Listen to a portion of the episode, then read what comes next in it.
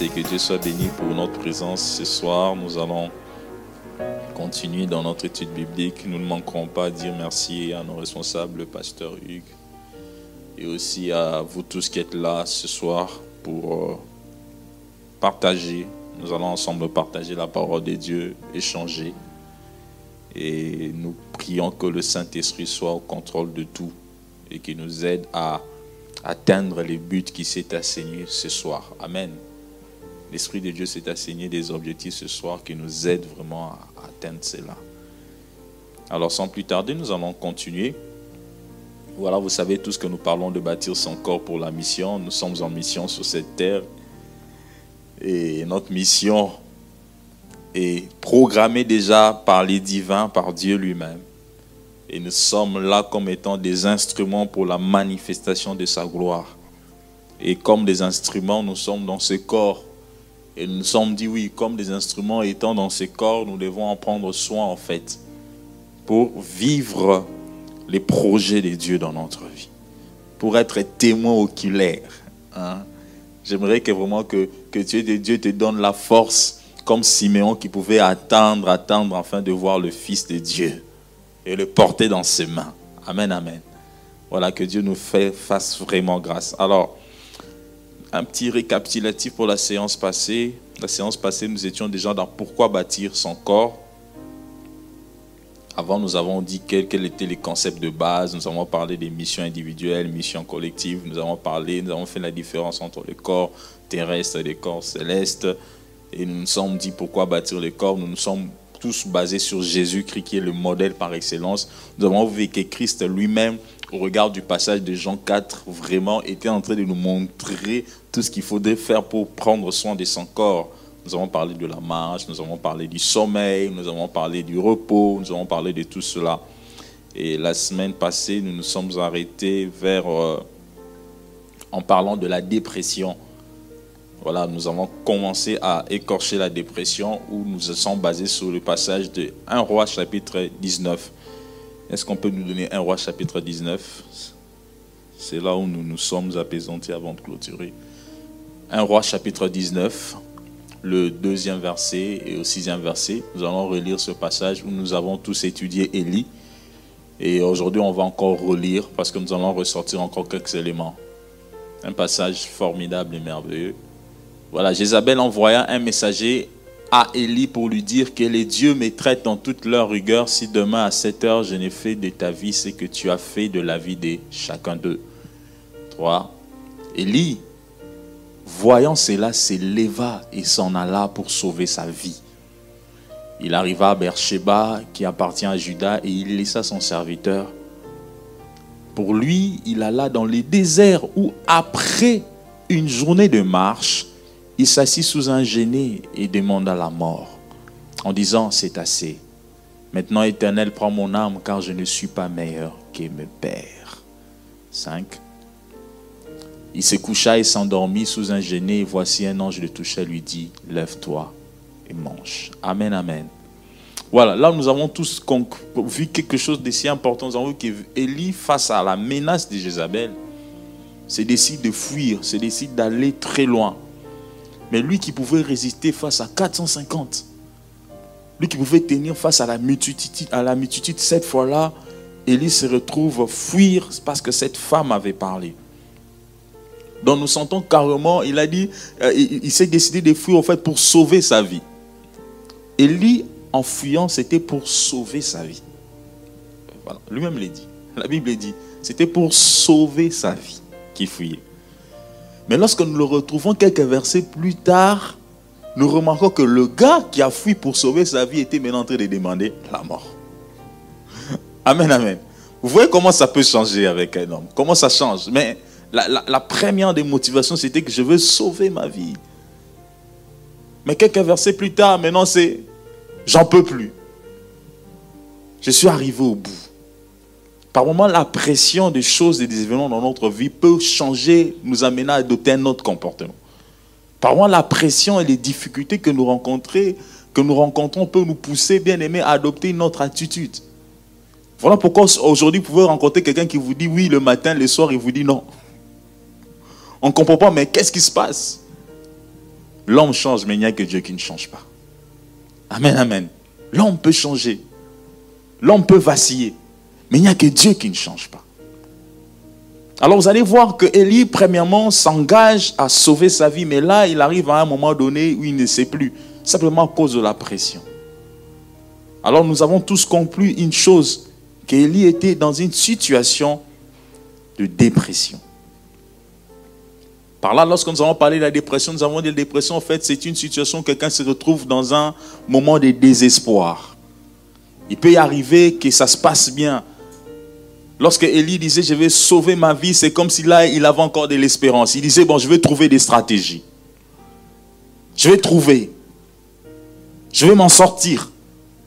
Mais à un moment donné, il se retrouve au désert, maintenant seul, dans un endroit aride l'environnement dans lequel se trouvait n'était plus propice pour qu'il puisse manifester de l'espérance. Mais se retrouver dans un environnement qui l'enfonçait. Comme pour dire, des fois, notre environnement joue beaucoup. Amen, amen. Joue beaucoup dans notre façon même de nous maintenir par moments même dans la foi. Notre environnement joue beaucoup même dans notre façon bien aimée de percer dans la foi. L'environnement aussi joue. Comment nous pensons que, voilà, il faut la parole. Oui, la parole, c'est vrai mais l'environnement, le milieu dans lequel nous sommes. il se retrouve dans les déserts. Là, lorsqu'il dit que je veux fuir et sauver ma vie, il est encore avec son serviteur. Il est encore dans un cadre assez familial. Il est encore dans un cadre où il a tous les repères. Mais lorsqu'il arrive dans les déserts, il perd tout ce qu'il pouvait dire avant. L'environnement joue. Ma prière élevée de mon cœur, c'est que tu sois toujours dans un environnement qui fortifie ta foi. Amen, amen. Que tu aies tout autour de toi des gens et des hommes qui fortifient ta foi, qui savent t'encourager. Et là, nous comprenons que l'environnement aussi joué pour que Élie arrive à tenir de tels propos. Nous sommes dit, frères et sœurs, les personnes qui tombent dans la dépression connaissent la solitude. Et nous avons vu cela. Élie s'était isolé. Et isolé. Il a laissé son serviteur pour aller seul. Et nous avons envie avec vous qu'au-delà de la tristesse, au-delà du désespoir, nous avons vu ensemble que Élie a eu même si des idées suicidaires. Il a demandé la mort. Ma prière est que quelqu'un ne demande jamais la mort. il a demandé la mort. Pour lui, ça n'était fini, il s'arrête là. Nous nous tenons tellement à la vie. La Bible dit vaut bien un chien vivant qu'un lion mort. Amen, amen. Tant que nous vivons, il y a de l'espérance. Qu'importe ce qui se passe dans ta vie, qu'importe la situation, mais tant qu'il y aura le souffle en toi, dis mon rédempteur s'élèvera les derniers. Tant qu'il y aura le souffle en toi, dis-toi que ça peut changer. Qu'importe la circonstance, qu'importe la situation. Mais là, nous voyons qu'Élie perd la motivation. Est-ce qu'un enfant de Dieu peut-il connaître la dépression? Oui ça peut arriver. Amen, amen. Voilà pourquoi nous devons veiller les uns sur les autres. Nous devons avoir les nouvelles des uns comme des autres. C'est vrai, nous sommes dans un système économique, social et politique où il y a beaucoup de réserves. Vous savez, quand vous prenez les pays euh, d'Afrique, les gens n'ont pas de réserves pour aller chez les gens.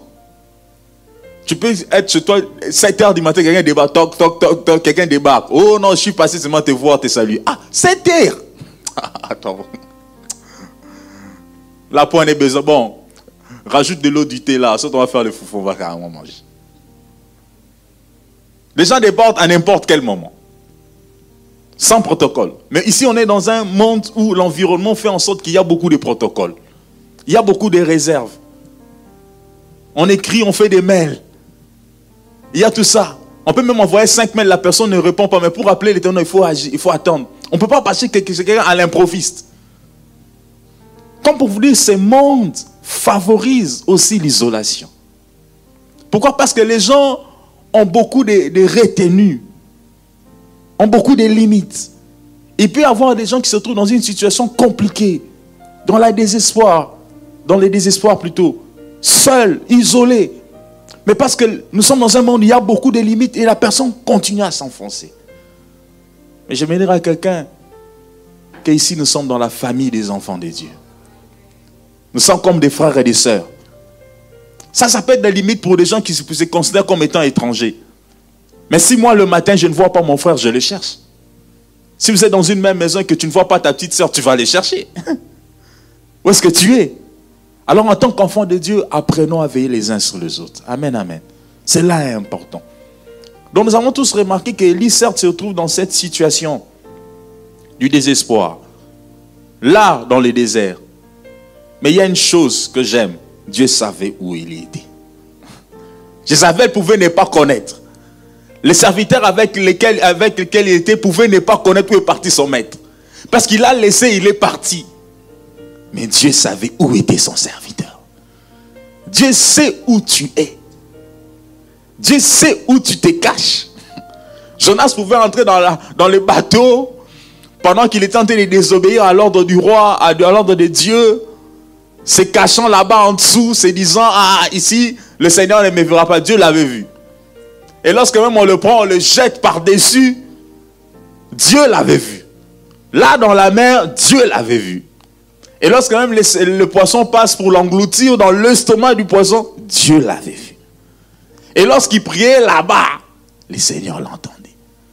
Où que tu sois, frère et soeur, où que tu peux te retrouver, sache que Dieu te voit. Et à chaque instant que tu relèveras la voix, il va t'écouter. Amen, amen. Bien-aimés, ne perdons pas espoir. Qu'importe la situation dans laquelle nous sommes, même lorsque nous pensons que personne ne nous voit, Dieu nous voit. Même lorsque nous pensons que personne ne nous entend, Dieu nous entend. Dieu sait ce qui se passe dans ton cœur. Et le Seigneur a une solution au regard de tout ce qui peut monter dans ton cœur. Dieu voit la tristesse qu'il y a dans ton cœur. Amen, amen. Dieu voit peut-être des désespoirs qui est en train de prendre les dessus dans ton cœur. Le Seigneur voit. Je ne sais pas ce qui se passe avec ton cœur, mais Dieu le sait.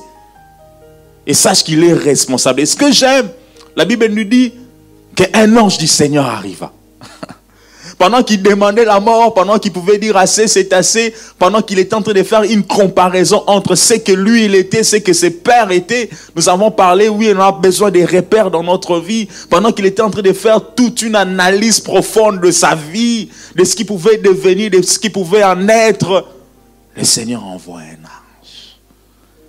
Avec deux choses importantes. Mange et bois. Amen, amen. Nous avons un Dieu de la restauration. Nous avons un Dieu qui sait nous fortifier. Nous avons un Dieu, même lorsque nous arrivons au bout, qui sait trouver les mots pour nous réconforter, pour nous booster. Le Seigneur sait ce qu'il nous faut. Il sait ce que nous avons besoin, frères et sœurs. Voilà pourquoi n'hésite jamais, qu'importe ta situation, qu'importe ce qui se passe dans ta famille, qu'importe le problème, qu'importe la hauteur, je ne sais, de, de la situation, du problème, du défi, ne néglige jamais la présence de Dieu. N'hésite jamais de t'approcher de Dieu. Nous aurons un encore frères et sœurs. N'hésite pas de venir.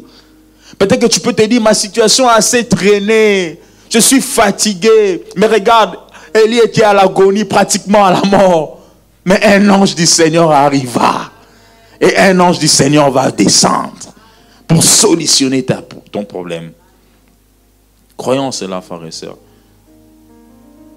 Et j'aime 1 Corinthiens chapitre 10, le 13e verset. Si nous pouvons lire cela. 1 Corinthiens chapitre 10, le 13e verset. Il est écrit. aucune tentation ne vous est survenue qui n'ait été humaine. Et Dieu, qui est fidèle, ne permettra pas que vous soyez tentés au-delà de vos forces. Mais avec la tentation, il prépare aussi le moyen d'en sortir afin que vous puissiez la supporter. Amen, amen. Voilà.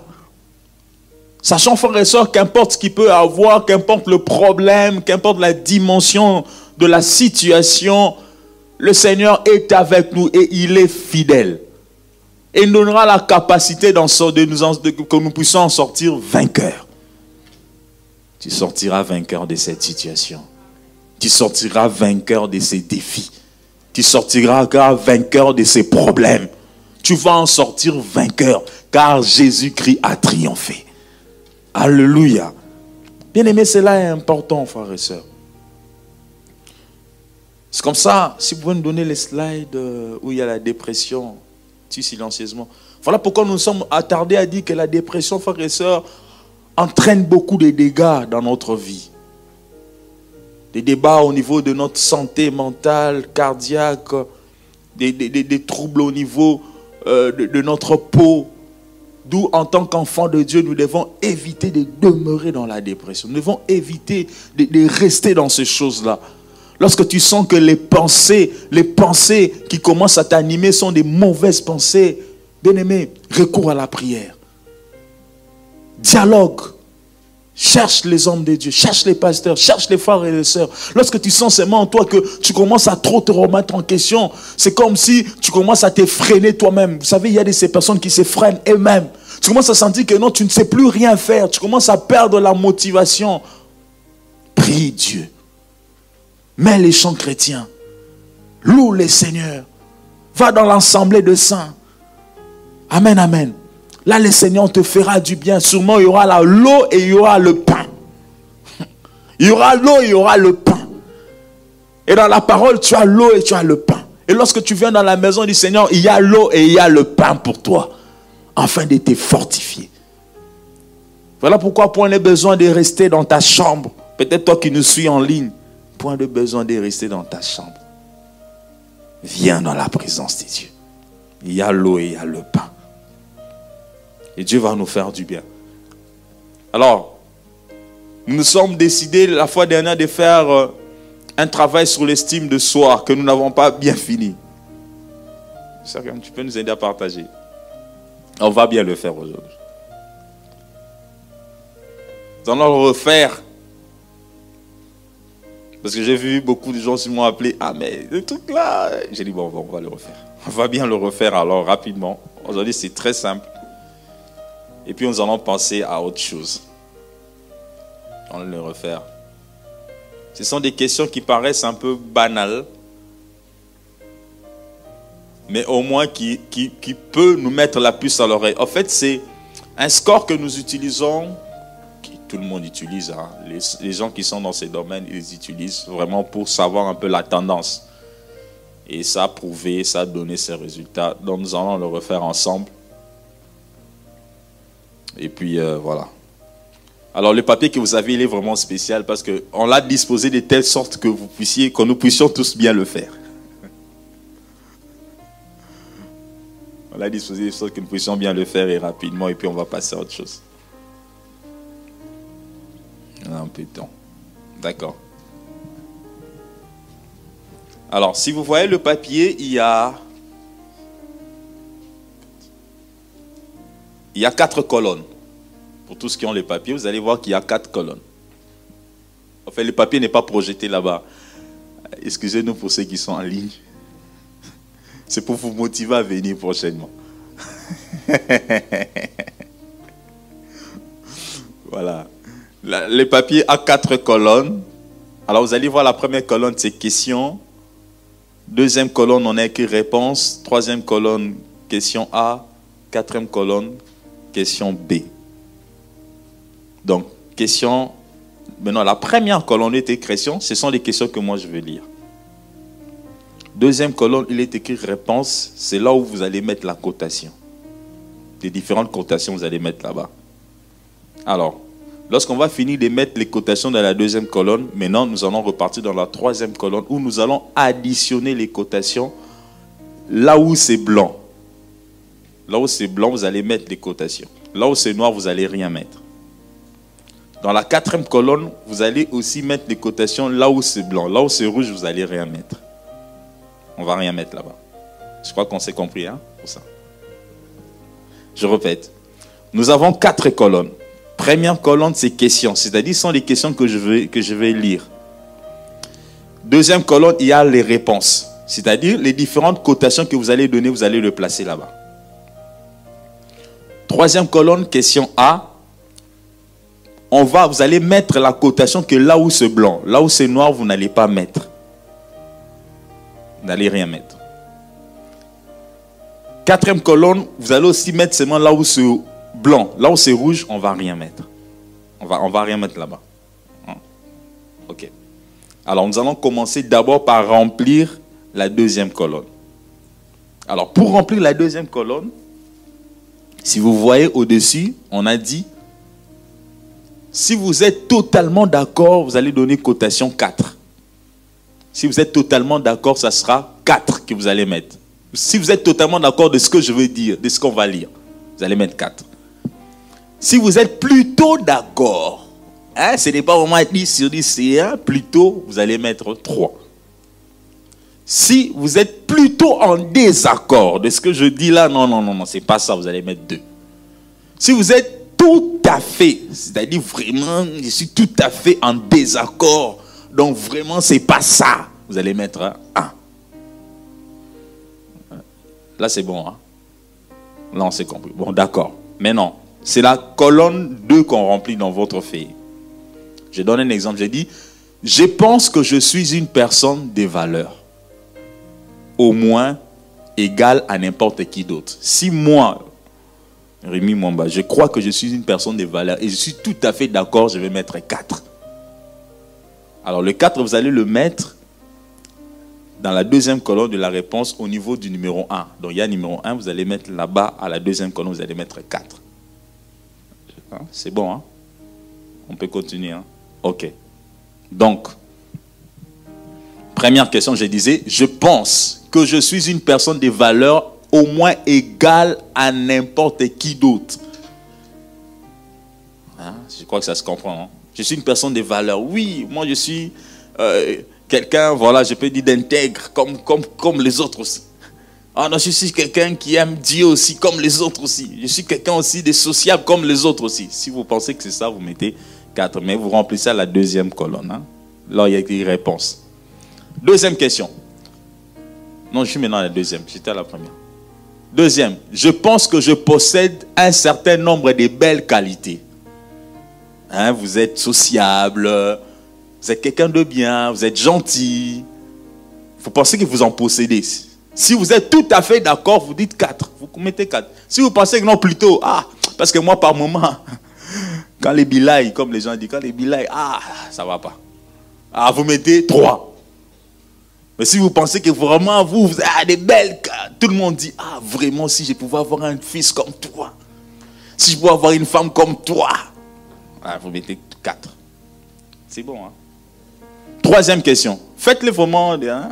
Troisième question tout bien considéré, je suis porté à me considérer comme un raté. Donc, vraiment, quand vous vous regardez vous-même là, on t'envoie comme ça, tu perds l'argent. On te dit, va même préparer, tu fais tomber la marmite. Toi, à la maison, tu casses tout. Tu commences à te dire, vraiment, ça ne va pas avec moi. Hein? Si tu penses vraiment que tu es ça, totalement, tout à fait d'accord, tu mets 4. Si ce n'est pas ça, à toi de décider ce que tu vas mettre. On, passe. Quatrième question. Donc, on remplit la colonne 2. Hein. Quatrième question. Je suis capable de faire les choses aussi bien que la majorité des gens. Oui. Si on dit qu'il faut faire ceci, tu es capable de faire comme tout le monde aussi fait. Donc, pour toi, tu n'as pas de problème, tu fais. Voilà. Là-bas, maintenant, tu choisis. Si tu es tout à fait d'accord, tu mets 4. Si tu es plutôt d'accord, tu mets 3. Si tu es plutôt en désaccord, tu mets 2. Si tu es tout à fait en désaccord, tu mets 1. Cinquième question je sens peu de raisons d'être fier de moi. Hmm. Lorsqu'on dit est-ce que tu es fier de toi? Tu n'as pas beaucoup de raisons pour être fier de toi. Parce que lorsque tu regardes tout ce que tu as, tu dis, moi j'ai tout ça, mais regarde ce que je fais. Ah non, j'ai pas de raison d'être fier de moi. Lorsque tu regardes toutes les possibilités que tu as, ah, j'ai pas fait. Alors, si tu es tout à fait d'accord que tu n'as pas de raison d'être fier de toi, tu mets 4. Si tu sens que non, non, non, non, non, non, je suis tout à fait en désaccord avec ce que tu dis, tu mets 1. Ok. 6. J'ai une attitude positive vis-à-vis vis-à-vis de moi-même. C'est-à-dire quand tu te regardes toi-même, tu dis que non, tu as vraiment une attitude positive. Tu es positif, hein c'est-à-dire que toi-même, lorsqu'on te fait la pression, tu es toujours Dieu là. My God. Même lorsque ça ne va pas, les enfants viennent, ça fait pression, tu es toujours là. Le Seigneur va se manifester. Ça va aller. Donc toi, tu ne connais pas les choux. Non, toi, tu es vraiment, comme on dit, les mains levées vers le ciel. Si tu es d'accord avec ça, tu as toujours une attitude positive en tout. Tu mets 4. Mais si tu sens que par moment ça, hein, ça flotte, tu peux mettre 3, ça dépend. Alors, 7. Dans l'ensemble, je suis satisfait de moi. Ça dire dans l'ensemble, lorsque tu te regardes, ce que tu fais, ce que tu produis, ta vie, tu es quand même satisfait de toi. Si tu t'es fait d'accord, tu mets 4. 8. J'aimerais avoir plus de respect pour moi-même. Voilà, tu, aimerais voilà, avoir des respect pour toi-même. Plus de respect pour toi. Ça veut dire que tu te concentres des fois dans la société, tu es là. Tu as l'impression qu'on ne te respecte pas. On ne te donne pas la valeur qu'il faut. Tu sens par moments que non, ah, ils font ça parce que moi, je n'ai pas l'argent. Donc, quand on appelle les gens réunion de famille, toi, on ne t'envoie même pas les SMS. Tu entends ça à l'oreille des gens. Quand vous êtes dans l'entreprise, quand les chefs appellent, euh, ah, dans votre là où vous bossez, quand ils veulent faire l'appel à certaines personnes, toi, on ne t'appelle même pas. Toi, c'est toujours indifféré. Ah, on ne me respecte pas. Donc, tu te sens par moments marginalisé. Voilà. Donc, voilà. Alors, neuf. Parfois, je me sens vraiment inutile. On a bien dit parfois, on n'a pas dit souvent. Parfois, je me sens vraiment inutile. C'est-à-dire que tu arrives quelque part, vraiment, tu sens, c'est comme si, ah, toi, vraiment, je suis inutile, je fais rien. C'est comme si oh, on ne me considère pas, on ne m'appelle pas. C'est comme si. Euh, alors, si tu es tout à fait d'accord, parfois, on a bien dit parfois. Parfois, tu te sens inutile, tu mets tout à fait d'accord. Si tu sens que ce n'est pas ça, tu choisis. 10. Il m'arrive de penser que je suis un bon à rien il t'arrive, il t'arrive de penser que par moment, non, ah, je suis un bon à rien, vraiment. C'était difficile. non, mais on, se parle à nous-mêmes. Hein. ok. Donc, on a rempli la colonne 2. Maintenant, on passe à la colonne 3. Vous avez tous rempli. Maintenant, à la colonne 3, vous allez recopier ce que vous avez mis à la colonne 2 là où il y a, là où c'est blanc. Ça va? J'ai bien mis 1, 2, 4, 6 et 7.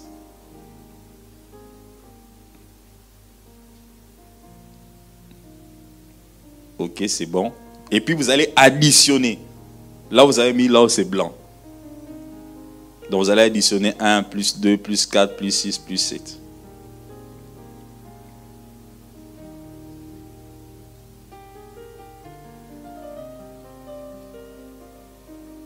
Donc je pense pour la colonne 3, on a fini. Maintenant, on passe à la colonne 4. Maintenant, la colonne 4, ça change. Si vous regardez à côté, j'ai dit, pour B, on va inverser les calculs pour la cotation. C'est-à-dire, Exemple, si à la question 3, je prends la question 3. Si à la question 3, j'avais mis la réponse était 4. Hmm? Donc pour remplir la, dernière colonne, j'ai bien dit, si à la question 3, par exemple, la question 3, j'avais mis la réponse était 4, donc tu vas mettre, à la quatrième colonne, tu vas mettre 1. Donc on inverse. Hmm? Vous allez tout vraiment inverser. Si c'était 4, ça va devenir 1. Si c'était 3, ça va devenir 2. Si c'était 2, ça va devenir 3. Si c'était 1, ça va devenir 4. Là maintenant, vous remplissez seulement là où, là où c'est clair. Hein? Ça va, je pense. Hein? C'est bon. Eh. Comment dire, maintenant, les titres bibliques, ça devient des arithmétiques comme ça. Ça, c'est encore quoi ça? Non. Oui, c'est pour Dieu seulement, c'est pour Dieu.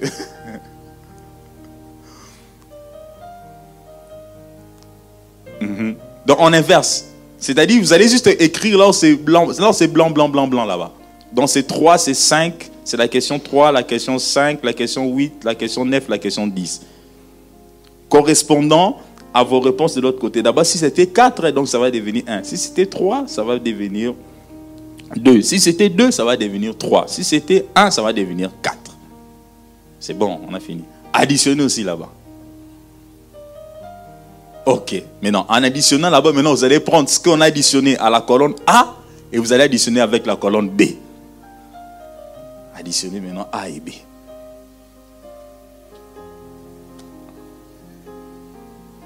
Ça va? Vous additionnez les deux totalement. Votre colonne 3 et votre colonne 4, ah, vous additionnez. C'est bon. On a fini. Bon, maintenant, je vais vous donner les résultats. Ah, c'est moi sur le papier. Vous les gardez votre bon. Mettez votre total seulement sur votre papier. ok. Bon. Qui ont eu 34 et jusqu'au-dessus hmm. Gloire à Dieu. Hmm. Pasteur, on a des hommes de foi ici. Ah, on a des gens même si ça, même si chaos ici, on a des gens. Même si ça capote ici, on a des gens. C'est-à-dire que non, vous voyez les gens qui ont levé les mains là? Quand ça barde, il faut aller les rechercher. il faut les chercher, les gens qui ont levé les mains là. Quand ça barde, allez-y les chercher. C'est, ah, ils, ont, ils auront le mot juste. Parce que même si ça, bouge chez eux, ils sont vraiment à ah, nous avec Jésus jusqu'à la fin. Amen, amen. Nous bénissons Dieu. Alors, qui ont en dessin, qui ont entre 31 et 34 Ok. Comment vous... Allez.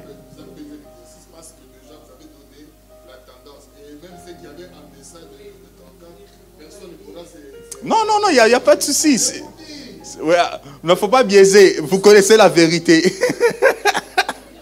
Vous connaissez, vous connaissez, vous, avez connaissance de la vérité. D'accord. Les gens ont tout compris. Bon, ceux qui ont entre 31 et 34, ils ont l'estime de soi, certes, mais euh, voilà, assez moyen. Alors, un travail à faire. Alors, ceux qui sont en deçà de 31, c'est-à-dire 25 et 31, ils ont une estime de soi, mais qui est faible. Alors, ces personnes-là sont obligées ou bien sont appelées à avoir l'eau et le pain. Comme pour dire, c'est-à-dire qu'à chaque instant, vous devez vraiment vous laisser euh, reconforter par le Seigneur. Vous devez vraiment être dans un milieu qui vous motive, hein, qui, vous, met en confiance, un milieu qui vous permet un peu de, voilà, d'espérer au-delà de tout ce qui peut se passer. Amen, amen. C'est une façon en fait de se connaître soi-même en fait. Regardez tout ce qu'il y a. Est-ce qu'on peut applaudir pour nous-mêmes? Merci d'avoir joué les jeux. Merci d'avoir joué les jeux.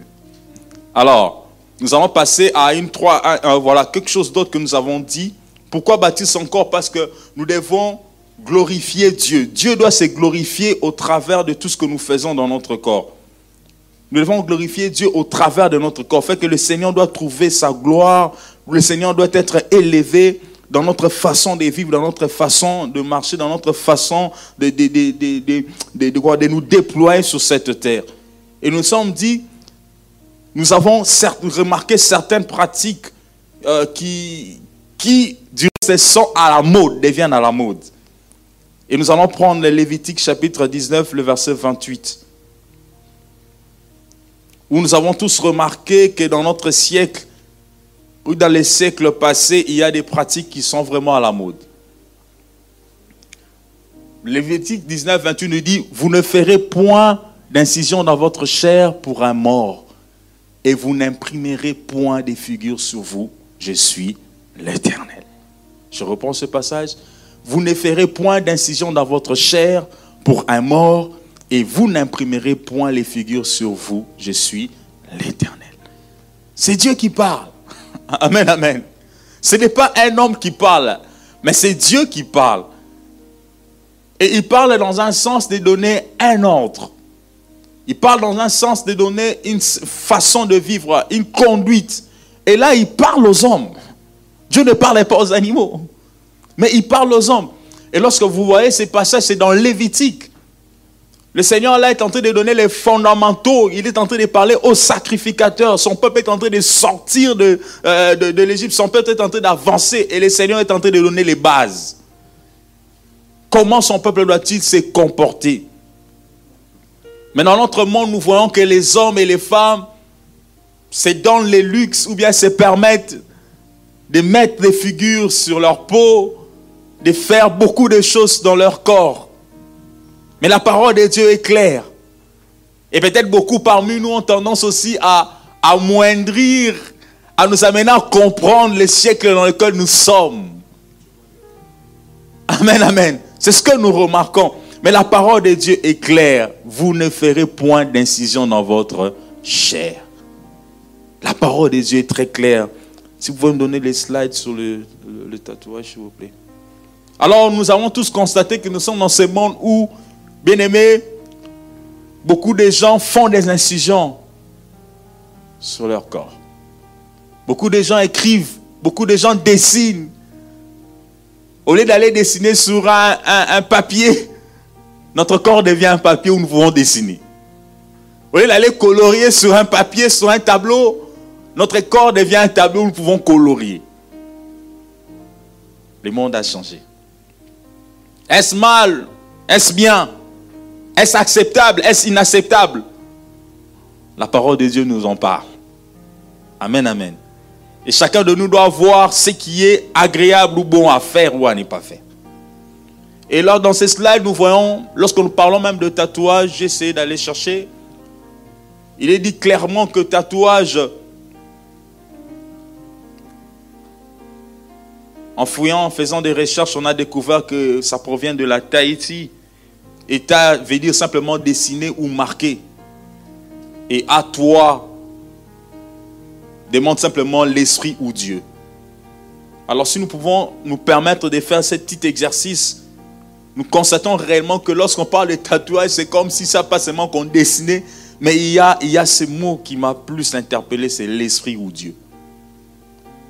Dit que dans la pensée originelle, lorsqu'on faisait ces choses, dit qu'on ne les faisait pas seulement de façon anodine, on ne les faisait pas seulement comme ça par hasard, mais il y avait tout un esprit qu'on devait cumuler, qu'on devait omettre ou qu'on devait transférer en faisant ces choses. Donc on le faisait sous base d'une certaine influence.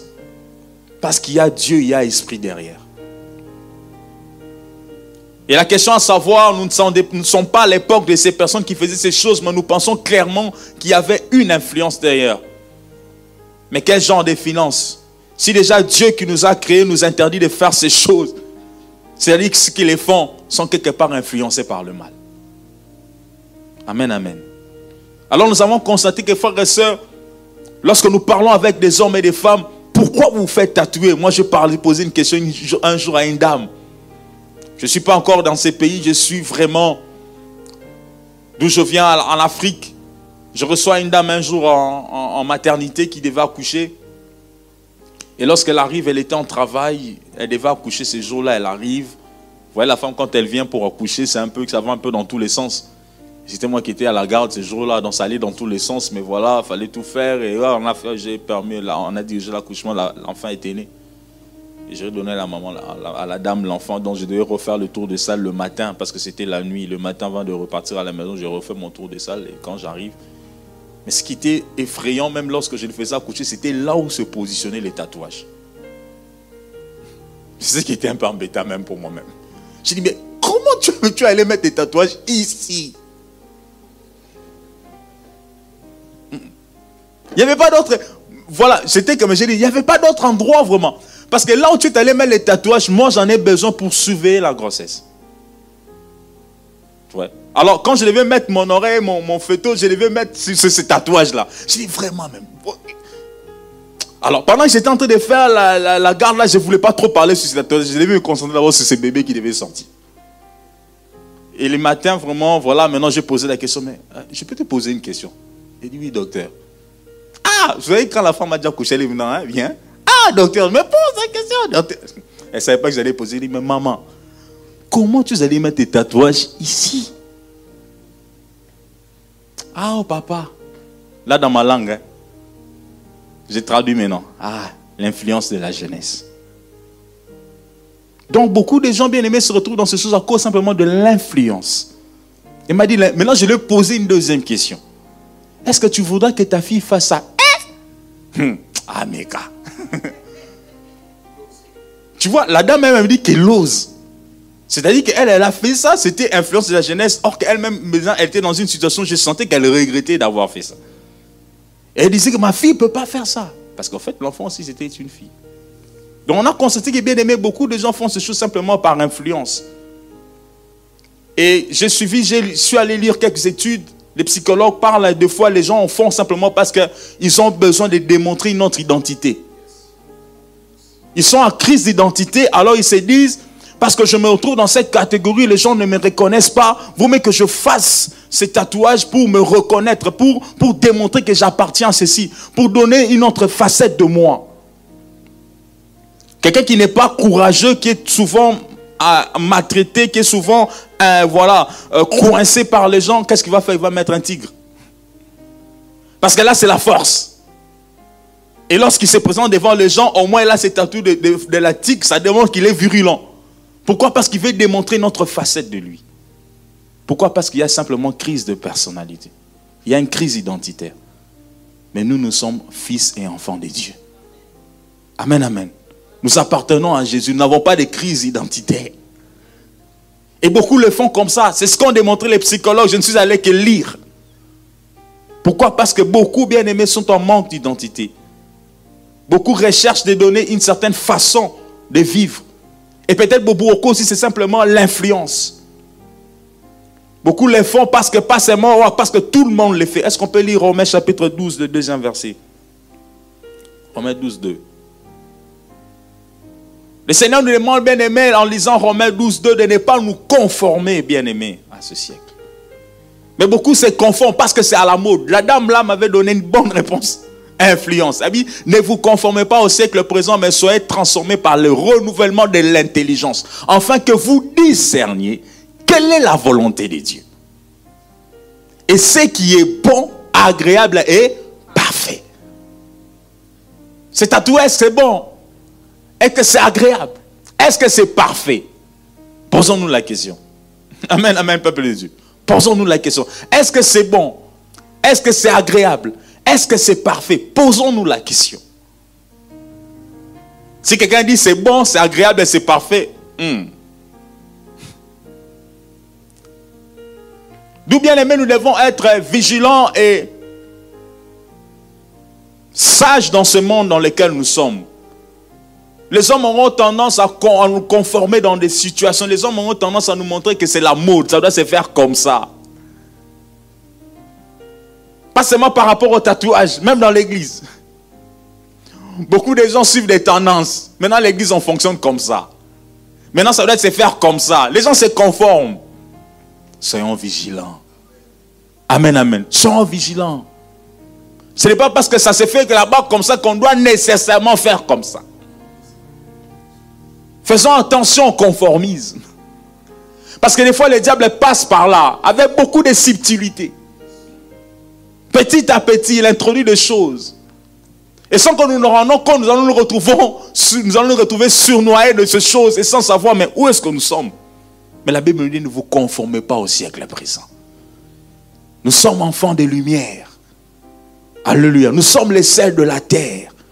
Nous devons savoir c'est à quoi Dieu nous a appelés. Voilà pourquoi par rapport à tout ce qui peut être proposé, ayons les discernements. Discernons ce qui est bon. Ayons les discernements, frères et sœurs. Le diable s'infiltre dans les églises. Le diable s'infiltre en tout. Et partout. Mais si nous ne sommes pas vigilants pour essayer de voir tout ce qu'on nous propose à la lumière de la parole de Dieu, nous allons nous laisser influencer. Et vous savez ce que le diable sait faire par moment? Il va seulement toucher celui qui est plus élevé. Parce que c'est quand je touche celui qui est plus élevé qui fait ces choses, hmm, beaucoup vont se laisser influencer. Voilà pourquoi, bien aimé, évitons d'être fanatiques. Amen, amen. Mais soyons plutôt, plutôt le renouvellement de l'intelligence. Comme les chrétiens libérés, regardons tout au travers de la parole de Dieu. Parce que le diable est rusé. Le diable, des fois, se maquille. Le diable, des fois, passe par un déguisement. Vous savez, pour que Jacob puisse avoir la bénédiction qui venait de son père Isaac, il a fallu qu'il se déguise. Je ne sais pas si quelqu'un me comprend. La stratégie était le déguisement. Voilà pourquoi sa mère avait déjà pensé le plan et est allée chercher mère sur la peau, fait comme ça. C'était le déguisement. Lorsque tu vas arriver, bien qu'il parlait comme Jacob, mais lorsque son père touchait, il disait c'est Zao. C'est ce que le diable fait en ces siècles. Les déguisements. Mais notre prière est bien aimée que nous ayons la révélation de Dieu. Voilà pourquoi il faut venir encore et que Dieu t'ouvre les yeux et les oreilles. Voilà pourquoi il faut chercher Dieu pour qu'il t'ouvre les yeux et les oreilles. Pour que tu saches discerner. Bien aimé, prions Dieu. Alors, lorsque nous, repartons sur notre slide, nous avons monté les tatouages. Vous allez voir ce qui s'est passé qu'on utilise un dermographe. Cet appareil, qu'est-ce qu'il fait? Il entre en fait. C'est-à-dire qu'il doit inciser, il doit, il doit, percer, si je peux utiliser les termes un peu brutaux, il doit percer la peau. Et vous voyez, lorsqu'il perce la peau, voilà, ce sont des piqûres qu'on est tenté d'introduire assez rapidement. Il doit déposer l'encre. Là, vous voyez un peu ce bleu-là, c'est de l'encre qu'on dépose en fait dans la peau. Et c'est cet encre avec qui va permettre à garder un peu cette coloration que nous avons. Et celui qui le fait doit, va, se mettre à dessiner en fait ce qu'il fait. Va se mettre à dessiner ce qu'il est en train de faire. Ça peut être tout ce que la personne va présenter. La personne va prendre son temps. Parce que c'est un artiste. Lui, c'est son boulot. Il va bien faire son truc. Mais il y a l'encre qui, qui sera déposée. Et vous allez voir que cette encre, bien aimée, perdure. Mais ce qu'on peut dire au niveau physiologique, c'est que quoi? C'est que lorsque l'entre là est déposée, elle va passer par les, les, systèmes lymphantiques. Et voilà pourquoi vous voyez voir quelqu'un à qui on fait un tatouage ici, on ne serait pas surpris lorsque nous allons au niveau des ganglions que nous retrouvons la même coloration là-bas. On ne sera pas surpris. Pourquoi? Parce que ça passe par les canaux lymphatiques. Ça peut se retrouver là-bas. Voilà pourquoi, ayant connu ces choses, beaucoup de scientifiques ont commencé à, à réguler quel type d'encre on doit utiliser qui ne doit pas être néfaste au corps humain. Parce qu'il faut réguler. Mais, est-ce que toutes les personnes qui utilisent des encres utilisent des encres qui ont été contrôlées Dans ce monde, il y a la contrefaçon. Amen, amen. Est-ce que tout, peut-être dans le monde occidental, mais lorsque vous allez dans des pays où on ne sait pas contrôler les choses, est-ce que tout ce qui est utilisé est bien contrôlé? Point d'interrogation. Les risques zéro n'existent pas. Je, reprends. Les risques zéro n'existent pas. On peut tout mettre en place pour préserver, mais les risques zéro n'existent pas. Il n'y a que Dieu, quand il fait une chose, c'est parfait. Amen, amen. Donc, bien aimé, c'est aussi exposé. Voilà pourquoi il y a beaucoup de conséquences il peut y avoir des problèmes de septicémie, il peut y avoir des problèmes d'allergie, il peut y avoir des problèmes dermatologiques. Il peut y avoir des situations qui peuvent dire, même si les études démontrent qu'il n'y a pas trop de conséquences, entre guillemets, par rapport à cette situation, mais les risques zéro n'existent pas. Si nous pouvons nous prévenir ou nous protéger de ça, faisons-le. Est-ce que pour démontrer que j'ai une identité d'enfant de Dieu, dois-je nécessairement aller écrire Jésus, je t'aime sur ma peau? Y a-t-il pas une autre façon de faire? Est-ce que c'est la seule façon pour moi de démontrer que je suis quelqu'un de bien? Est-ce qu'il y a-t-il pas une autre façon de faire? Amen, amen. Est-ce qu'il n'y a que ça? Posons-nous la question. Si la motivation était identitaire, comme pour dire bien aimé, nous avons le choix. Les hommes ont le choix de faire ce que le monde fait ou de ne pas faire ce que le monde propose. Que Dieu nous aide. Au-delà de se tatouer la peau, bien aimé, il y a aussi ce que nous appliquons à la peau. toujours dans la recherche de l'identité ou bien du copiage, ou bien de, vouloir être comme les autres. Il y a aussi ce que nous appliquons à la peau. Beaucoup de gens appliquent n'importe quoi sur la peau. Mais beaucoup de gens appliquent certaines choses pour ressembler à quelqu'un ou à la personne qu'ils aiment bien. Parce que j'aime tellement cette personne-là que je veux lui ressembler. Alors je vais appliquer n'importe quoi. Et parmi les choses que nous appliquons, il y a un élément frères et sœurs, qui nous fait beaucoup du mal, l'hydroquinone. Est-ce qu'on peut dire Amen? Alléluia L'hydroquinone.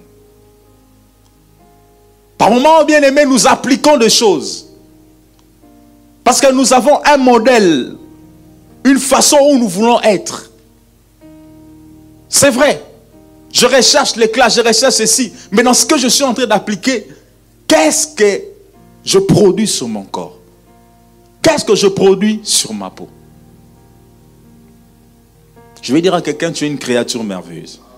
Est-ce qu'on peut prendre le psaume 139 Donnez-nous le psaume 139, s'il vous plaît. Lévi dit, je te loue de ce que je suis une créature si merveilleuse. Tes œuvres sont admirables et mon âme les reconnaît bien. Ah, j'aime bien ça. Je te loue de ce que je suis une créature si merveilleuse. Tes œuvres sont admirables. Nous sommes l'œuvre de Dieu. Amen. Ce que Dieu a créé est admirable. Ce que Dieu a créé est bon. Ce que Dieu a fait est bien. Mon frère, ma soeur, toi qui me suis au loin, tu es une créature merveilleuse. Et lorsque tu te regardes et dis, ah, j'aime ce que Dieu a fait de moi. J'aime ma petite taille. J'aime la couleur de ma peau. Hmm, j'aime ma, minceur. Oh, j'aime ma grosseur. Voilà, si ça s'est dit. Amen, amen. Tu es une créature merveilleuse. Ne te laisse pas avoir par tout ce qui est positionné comme influence. Vous savez, le monde, et nous sommes dans un monde capitaliste économique. Des fois, on peut nous présenter les choses à longueur de journée pour nous dire que ce qu'on nous présente là est meilleur. Parce qu'en fait, il y a le désir de vendre et d'acheter derrière. Il y a le désir de construire. Et par moments, nous laissons entraîner par ce que, qui attire notre regard. Je veux dire à quelqu'un, tu es créature merveilleuse. Dieu sait pourquoi il t'a créé. Et lorsque nous parlons de l'hydroquinone, en réalité, l'hydroquinone est fait en fait pour apporter, c'est un traitement en fait qu'on donne. On donne ce traitement aux personnes qui ont un problème de peau. C'est-à-dire, il y a de ces personnes qui ont des taches, une hyperpigmentation. Alors pour cela, on va les traiter en donnant l'hydroquinone. Amen, amen. On les donne pour des problèmes de peau. Pour traiter les problèmes qu'il y a. En fait, en réalité, c'est ça pourquoi on donne. Voilà pourquoi si tu vois quelqu'un mettre des documents, il a raison. Parce que ça a été prescrit par son dermatologue. Il a un problème de peau, il doit l'appliquer. Mais nous, nous autres, là, on n'a pas de problème de peau. Qu'est-ce qu'on va aller chercher là-bas? On va chercher quoi? L'éclat. Les chocos. Oh, mais nous sommes enfants des lumières, non? Nous avons déjà l'éclat spirituel en nous. Il suffisait que Moïse entre et quand il ressortait, son visage rayonnait. Amen, amen. Bien aimé, alors il est important de préserver notre. Vous savez, l'élément important, c'est quoi? Dieu est tellement bon. Ah, Dieu est tellement bon. Dieu est tellement sage. Vous savez, les personnes qui vivent dans les pays chauds sont exposées à ce qu'on appelle les ultraviolets. Pourquoi les soleils? Le soleil envoie les rayons des ultraviolets. Et la bonne façon d'agir ou de, donner un bon mécanisme par rapport ces ultraviolets, on a besoin de quoi? De la mélanine. Est-ce que vous comprenez? C'est-à-dire que Dieu, dans sa sagesse, par moi, c'est pas pour rien que vous vous retrouvez dans les. C'est pas pour rien qu'on est né là en Équateur. C'est pas pour rien. Et c'est pas pour rien que Dieu nous a donné cette peau. C'est un mécanisme important pour nous permettre de bien vivre dans ces pays où il fait tellement chaud, où il y a les ultraviolets. Voilà pourquoi nous avons besoin, bien aimé, de la mélanine. Dans les petits schémas, voilà, on parle là-bas, il y a des cellules qu'on appelle les mélanocytes. C'est ce qui nous permet de produire la mélanine. Et là, j'ai bien dit, l'hydroquinone fonctionne en bloquant la production de la mélanine. C'est-à-dire, quand quelqu'un se met dans l'hydroquinone, qu'est-ce qu'il fait? Il détruit ce que le bon Dieu a donné pour te permettre de résister dans ces conditions-là. Est-ce qu'on comprend ce qu'on fait? On détruit la disposition que Dieu nous a donnée pour nous maintenir. Parce qu'on veut plaire. Parce qu'on veut ressembler. Voilà pourquoi, frères et sœurs, j'ai dit que notre Dieu est un Dieu d'équilibre. Là où il t'a placé, il sait pourquoi il t'a donné ce qu'il t'a donné.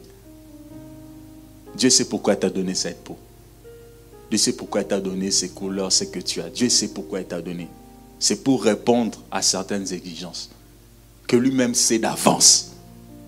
Voilà pourquoi, frères et sœurs, nous devons nous contenter de ce que nous sommes. Nous devons nous contenter de ce que nous avons. Nous allons lire 1 Philippiens chapitre 4, le 11e au 13e verset. Philippiens 4, 11 à 13.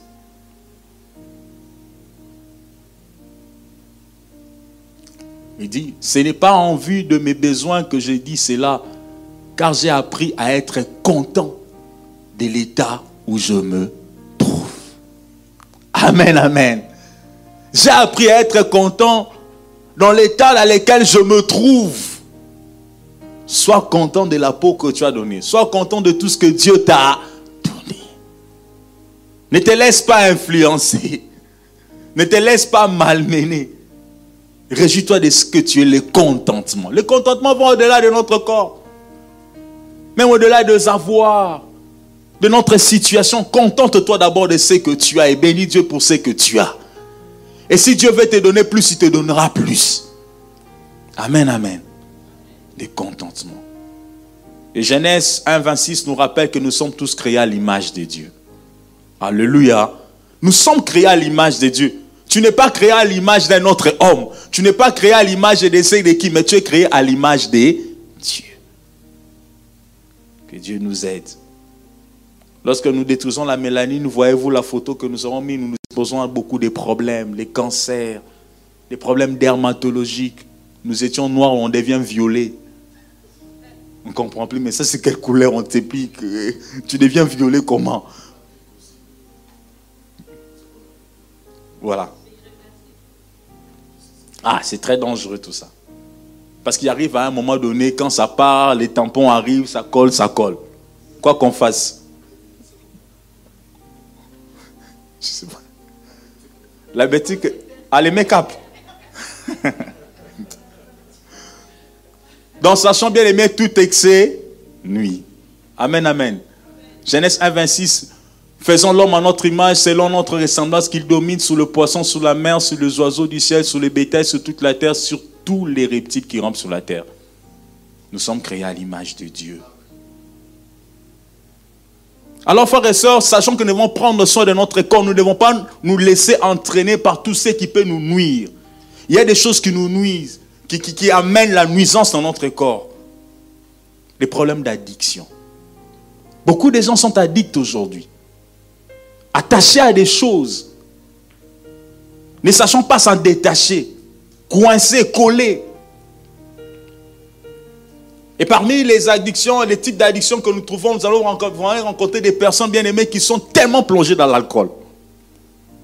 Dans l'alcool, dans les vins. Ils sont vraiment là. Et ça fait débat. Et quand c'est petit, prendre du vin ou pas? Bon, entre nous. C'est un temps d'échange. Un chrétien peut-il prendre du vin ou pas? Oui, pasteur. Chacun est libre. Hein? Hein? Quoi? Bon, ouais. Amen. Oui, mon frère euh, Rémi. Oui, pasteur. Je pense que euh, c'est. Paul lui-même recommande cela à Timothée, de prendre un peu de vin. Pour les... Non, non. Faut... Allons-y calmement. Laisse d'abord le pasteur finir. Il a, dit parce que il était malade. Jésus-Christ a transformé l'eau en vin. C'était quel vin? C'était un vin sans alcool. Soyons quand même scripturaires. Ce que nous déplorons, c'est-à-dire que l'addiction, comme l'a dit le frère Rémi. Nous sommes ici, moi je veux le dire, nous sommes, avec des serviteurs de Dieu, des pasteurs occidentaux. À midi, même lorsque nous avons des réunions, ils prennent un verre de vin. Ici, c'est dans leur euh, coutume. Moi, je ne prends pas le vin parce que j'ai été convaincu de ne pas prendre le vin. Pourquoi j'ai été convaincu de ne pas prendre le vin? Parce que quand je suis venu ici, moi, je prenais le vin. Je ne vais pas m'en mentir. À un moment donné, c'était une discussion avec mes cousins qui prenaient la bière. Et le Seigneur m'a parlé, m'a dit, tu vois, à cause d'eux, tu deviens une pierre d'achoppement. Et c'est à partir de là que j'étais convaincu d'arrêter le vin. Je ne suis pas, je n'étais pas dans l'addiction du vin. Et j'en prenais. Et quand c'était venu des discussions devant eux, voilà, ils disaient que la bière a autant pour cent d'alcool, je pense que c'est 6% ou 3%, je ne sais pas. Et que le vin, vous avez 12% ou 7%. Et ces discussions-là, la Bible dit, si à cause d'une nourriture, cela est une occasion de chute, il est bon d'arrêter. Aujourd'hui même, je n'ai plus envie de prendre cela. Mais voilà, si, par exemple, parce que même la nourriture, on peut être la gloutonnerie. La gloutonnerie, c'est quoi? C'est l'excès de table. Mhm. C'est-à-dire, ça devient un péché lorsque vous êtes en train de passer à l'excès. Je pense qu'en tant qu'enfant de Dieu, tout ce qui n'est pas le fruit d'une conviction est un péché. Je pense que, en tant qu'enfant de Dieu, c'est à nous de savoir. Je suis en train de, de, suivre certaines personnes, des chrétiens. Et quand ils prennent l'alcool, ils, prennent le vin, ça va jusqu'à l'extrême, jusqu'à s'enivrer. C'est là où maintenant que euh, je trouve que c'est mauvais. Moi, je le dis sincèrement, je ne serais pas scandalisé, mais je n'encourage pas. Parce que l'appétit vient en mangeant. Et vous allez dire, ah, le pasteur a dit, je ne donne pas ni le droit. Mhm. Mais la Bible, soit biblique. Il ne faudrait pas qu'on devienne hypocrite. Jésus-Christ, lorsqu'il a transformé l'eau, il a transformé l'eau en vin. Ce n'était pas un vin sans alcool. Il ne faudrait pas qu'on nous dise que c'était, sinon nous devenons euh, non scripturaires. À l'époque, le vin sans alcool n'existait pas. Et puis comment, comment vient le vin? Le vin vient du raisin, mhm. du raisin fermenté. Ça vient du raisin fermenté. Donc moi, je donne ma réponse. Sœur Déborah, tu avais dit l'estomac. le pasteur savait là un mot. Ah, il faut parler, hein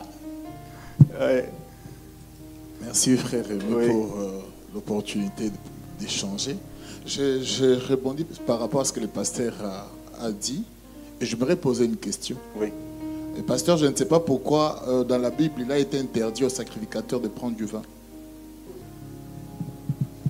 Oui, nous devons d'abord savoir comment, euh, quand nous lisons la parole de Dieu, je l'ai toujours dit, nous devons d'abord connaître la, comment on appelle ça, l'époque, le temps, les lieux et les contextes dans lesquels cela a été écrit. Ok. Ici, c'est une recommandation qui vient de la part de l'Éternel. Pourquoi? Quand vous lisez la parole de Dieu, ce que Dieu n'aime pas dans la Bible, c'est pour cela que la Bible dit, si ton œil droit est pour toi une occasion de chute, il faut le couper. Il y a des gens qui ne sont pas addicts à l'alcool, mais qui sont addicts à autre chose. Faisons très attention. Ici, nous parlons d'addiction. Je ne parle pas de trucs. Quand nous lisons les livres, pourquoi Samson a-t-il perdu face euh, aux, Philistins? C'était quoi? Parce que lui, il avait d'abord, il y avait ce qu'on appelle le vœu des Nazaréens. Il ne les a pas respectés. Et moi, je crois, bien aimé, que, euh, excusez-moi, nous devons aussi tenir compte de ce à quoi Dieu nous a appelés. Lévitique 19. 19. Et nous devons, nous devons tenir compte de ce à quoi Dieu nous a appelés. Parce que lorsque nous, nous, nous, nous disons, moi je l'ai dit, je prenais le vin, j'ai arrêté parce que le Seigneur m'a convaincu. Aujourd'hui, je ne le prends plus et je n'ai même plus.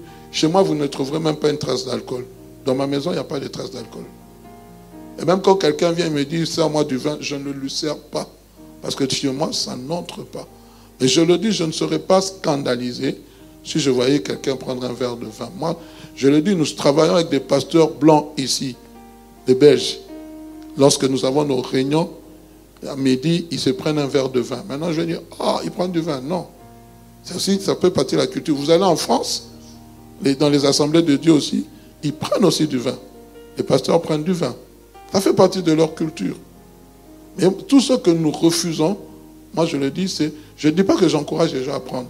Ce que nous refusons, c'est l'excès et la dépendance. Si tu sens que, euh, voilà, en prenant le vin, tu trouves un plaisir et tu t'enivres, Là, en tout cas, je te déconseillerais de prendre parce que tu deviens addict. Tu deviens addict à cela. Il y a encore une réaction. Parce qu'aujourd'hui, bon, on parle, on parle du vin, non? Qu'est-ce qui, pourquoi vous interdisez? Vous parlez du vin. Et les gens, il y a des chrétiens qui prennent du vin sans alcool. C'est quoi? C'est le vin? Mm-hmm. Donc le problème, c'est l'alcool ou c'est le vin qu'il y a dedans? C'est ça le problème. La sœur de va, va réagir. Merci, pasteur. Oui, sœur Déborah, vas-y. Merci pour la parole.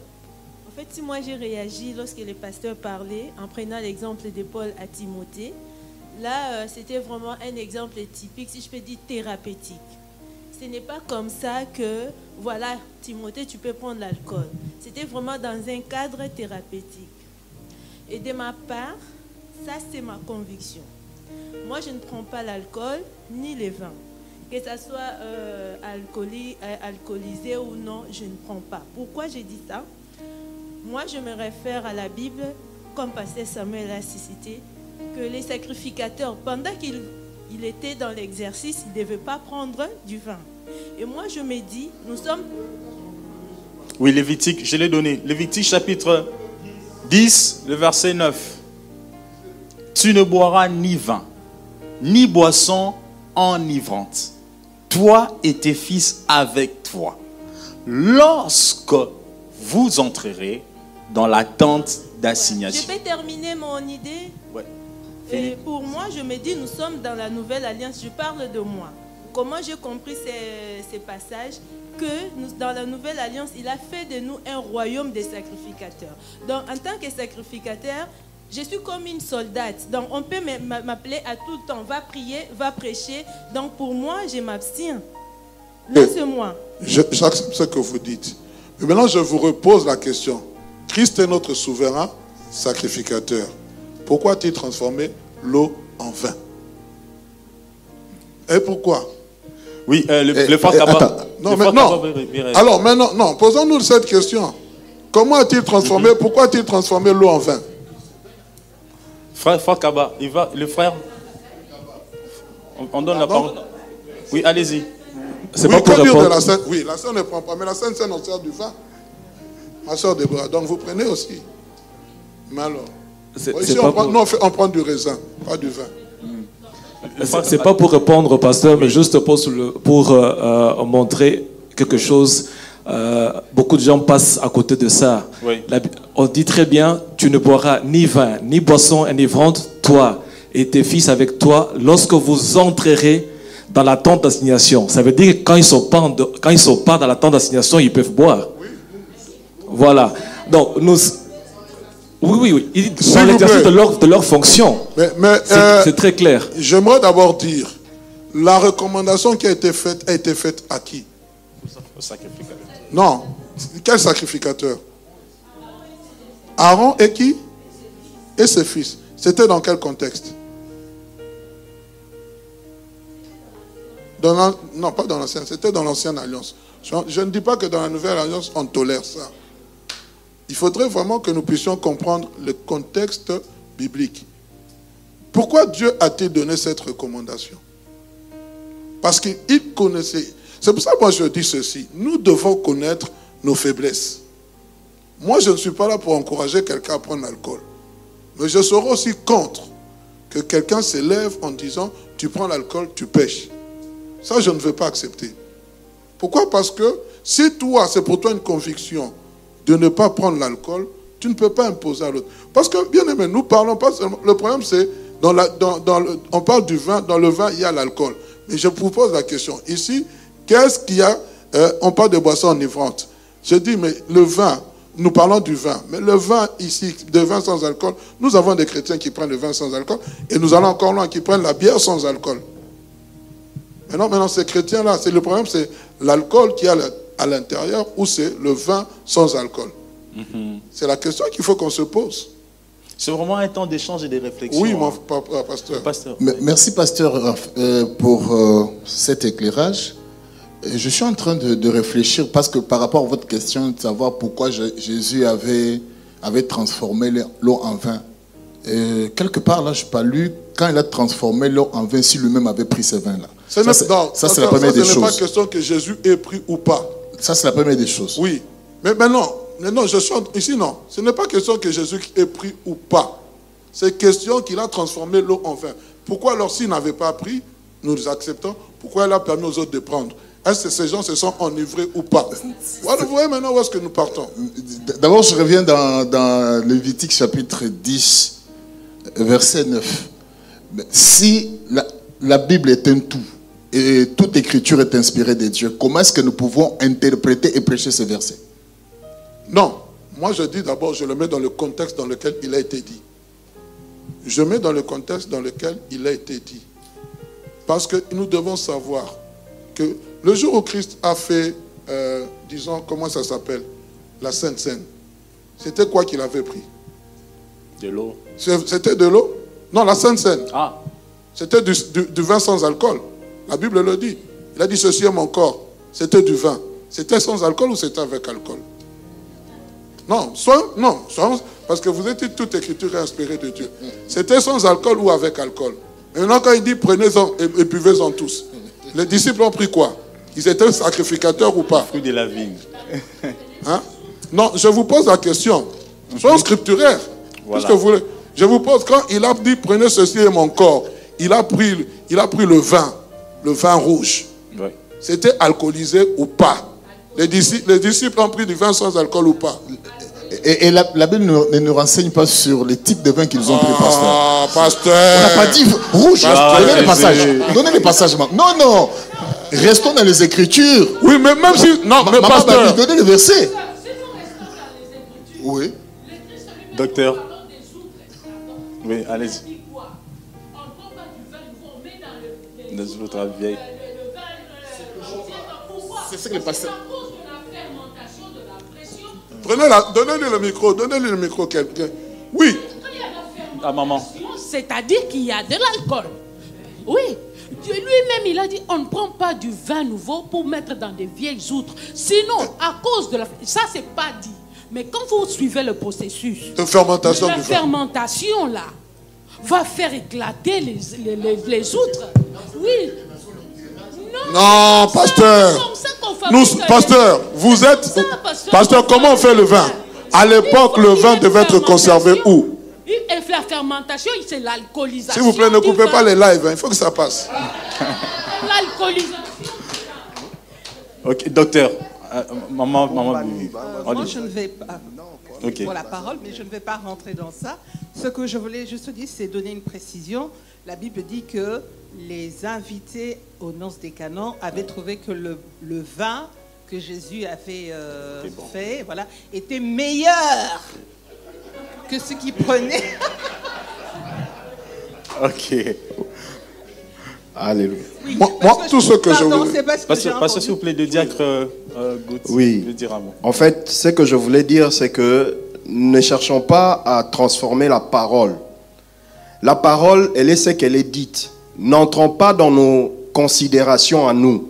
C'est pour cela que le pasteur a évoqué, il a dit, les pasteurs blancs, eux, prennent ça. On ne va pas leur juger, leur dire, vous, vous êtes dans le péché ou dans le mal. L'écriture est claire là-dessus. Là où les, les, écrits ne disent rien, ne disons rien. Il ne faut pas aller dans les interprétations qui vont nous éloigner justement des Écritures. Non, l'écriture parle du vin. partons d'abord de Lévitique chapitre 10. Oui. C'est même la base de la vie chrétienne. C'est là qu'on commence à réguler la vie chrétienne. La vie dans les sacerdoces. Oui, mais lorsque pasteur, Jésus vient, attention, on a posé la question. Pasteur, quand Christ vient, il vient avec une nouvelle alliance. Voilà. Il faut faire très attention. Lorsque Christ vient, c'est lui qui régule toutes ces choses. Parce, que, voilà, il, il est le premier à transformer l'eau en vin. On n'a pas dit c'est quel, quel vin. Ça, c'est nous, nous, entrons, nous voulons entrer maintenant dans les spéculations pour dire que c'était un vin sans alcool, c'était un vin ceci, c'est du vin. À, l'ancienne époque, c'est ce qui était fait, c'était du vin alcoolisé. C'est comme si nous voulons enterrer, comme vous avez dit que c'est Jésus qui est venu réguler toutes choses, c'est comme si nous voulons enterrer l'Ancien Testament. Non. Non, ce n'est pas ça. non, n'allons pas Ce n'est pas ça. Par rapport à ce que vous venez de dire. C'est non, ce n'est pas ça. Pasteur, vous on, peut donner, la... on, peut, on peut, donner, la parole aussi à. Ouais, deux, deux minutes. Nous, nous, non. J'aimerais seulement dire ceci. Jésus-Christ n'est pas venu euh, enterrer. Il est venu accomplir la loi. Mm -hmm. Il y a Honoré qui veut dire un mot. Et puis, euh, on va, on va, on va projeter. Ah, Pierre aussi veut dire un mot. Et puis, on va projeter pour euh, mercredi prochain. Allez-y, vous préparez mercredi prochain. On va venir. On va, on va. Ah, le frère Honoré d'abord. Merci pour la parole. Euh, merci pour la parole. En parlant même de vin, je me posais aussi la question, celle de savoir est-ce doit-on logiquement contextualiser les Écritures saintes, c'est-à-dire la Bible, euh, soit l'interpréter à la lumière de nos pratiques quotidiennes comme chrétiens euh, d'aujourd'hui. Je ne sais pas si, euh, si j'ai bien suivi le pasteur. Il a dit l'on doit interpréter la Bible selon les contextes dans lesquels il a été écrit. Parce qu'on n'a pas interdit quelqu'un à prendre du vin. On vient de lire Lévitique 10 à 9. Ce n'est pas interdit aujourd'hui qu'on ne doit plus prendre du vin et c'était bien précisé. Les circonstances étaient vraiment tellement bien délimitées. Je me dis, si aujourd'hui, nous, étant que chrétiens, nous prenons des choses à la manière où euh, l'on doit interpréter à la lettre et mhm. faire coller cette réalité de passé à, ces jours, je me dis, là, euh, carrément, nous faisons euh, ce qu'on dit, disons, l'interprétation littérale. Ça ne mhm. pourra pas être intéressant pour certains chrétiens. Ok. C'est un peu ça mon point de vue. Hein. Merci fort, Pierre. Je voulais aussi poser ma question, mais je, garde là, je, je garde ça pour la dernière séance. Ça, frère, Pierre. Ah, ok. Bonjour tout le monde. Au fait, euh, je voulais juste euh, parler sur la comment l'alcool, oui. Euh, le vin, disons l'alcool à molécule HO, OH plutôt. beaucoup de personnes se cachent derrière disant qu'on on peut boire, mais juste qu'on ne sera pas ivre. Alors moi, je me pose juste une question. Des gens dans des pays séculiers où nous sommes, où l'État régule, non pas le taux de l'ivresse, mais l'alcoolémie. Mhm. Donc euh, quand tu conduis et que tu viens de prendre un verre, euh, tu n'es pas ivre. Tu as tes sens, mais la police te donne quand même une amende. Une amende. Mais pourquoi? Parce que l'alcool, ce n'est pas le fait, euh, ne tue pas en donnant l'ivresse, mais en réduisant le temps de réaction d'un être humain. Du coup, si une femme qui vient de mettre au monde, qui porte son bébé et qui prend de l'alcool, et que le bébé essaie de tomber, si normalement il doit réagir en moins d'une seconde pour que le bébé ne tombe pas, s'il prend de l'alcool, même s'il n'est pas ivre, le bébé va tomber. Donc c'est une protection. Le temps de réaction d'un être humain est une protection que Dieu nous donne pour que nous réagissions face aux accidents. Donc ne pas prendre le vin c'est idéal. Ne pas prendre le vin alcoolisé, il faut préciser. Oui, oui, mais prendre l'alcool, moi je parle plus de l'alcool. L'alcool réduit le temps de réaction. Mhm. Donc si le séculier de ce monde ont régulé cela, à combien plus forte raison nous qui, qui avons le Saint-Esprit, nous ne devrions pas réguler cela? Non, mais mon frère, moi je ne suis pas contre ce que vous dites. Le problème, c'est ce que le frère Honoré a dit. Doit-on interdire aux chrétiens de prendre l'alcool ou pas? Moi, je suis en train de dire ceci. Moi, je ne prends pas l'alcool. Mais je ne suis pas de celui qui serait là pour dire, frère, je te vois prendre l'alcool. Si je te vois que euh, ce que tu es en train de faire. Parce que nous prenons, ici, nous parlons d'addiction. Aujourd'hui, on ne parle que d'alcool. Mais aujourd'hui, l'addiction, il y a des gens, des chrétiens qui sont addicts de la télé, hein, de la nourriture. Quand ils voient la nourriture, ils ne savent pas se contenter. Mais là, on n'en parle pas. Pourquoi? Pourquoi? Parce que le fait, le problème, c'est quoi? Quand nous voyons l'histoire de Noé, quand Noé s'est enivré, qu'est-ce qui s'est passé? C'est ça, en fait, que nous devons parler. les conséquences de l'alcool chez les chrétiens, chez les, enfants de Dieu, où est-ce que ça peut amener? Vous comprenez? C'est là que nous devons parler. Mais venir dire que non, voilà, celui qui prend l'alcool pêche, mes amis, faisons attention.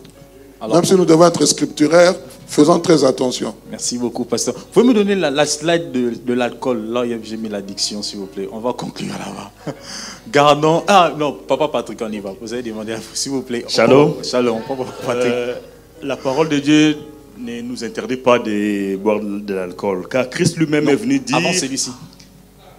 Christ est venu dire Jean, Jean n'est buvant ni vin, ne mangeant pas, mais le Fils de l'homme est venu mangeant et buvant. Buvant quoi? Mangeant et buvant. On a dit seulement mangeant et buvant. Ça s'est limité là. On n'a pas dit vivant. Il a, mangé, il a bu. N'ajoutez pas à la Bible ce qu'il n'a pas ajouté. Non, je, ne fais que citer ce que la Bible dit. Non. Le Fils de l'homme est venu mangeant et buvant. Vivant quoi? Lisez le passage. On n'a pas marqué de l'eau. Non, on n'a pas aussi marqué du vin. Amen. si c'était de l'eau. Est-ce qu'on peut applaudir pour nous-mêmes d'abord Acclamons Dieu pour nous-mêmes? Gloire à Dieu, gloire à Dieu. Dieu est bon. En fait, il y a un slide que j'ai prévu où on parle de l'alcool. Nous allons parler de l'addiction. Et il y a des passages bibliques qui nous démontrent l'addiction. Vous voyez? Il y a aussi des passages bibliques qui montrent l'usage du vin dans la Bible. Il y a aussi des passages qui montrent, par exemple, la recommandation de, de, Paul à Timothée. Et nous allons voir ensemble quels sont les bienfaits du vin. Parce que le vin aussi a des bienfaits. Et nous allons aussi voir ensemble quels sont les méfaits du vin. à mercredi, pasteur, toute la surprise à mercredi. à mercredi, nous allons décortiquer tout ce qu'il y a tout autour du vin, de la tête aux pieds. Amen, amen. Est-ce qu'on peut acclamer pour le Seigneur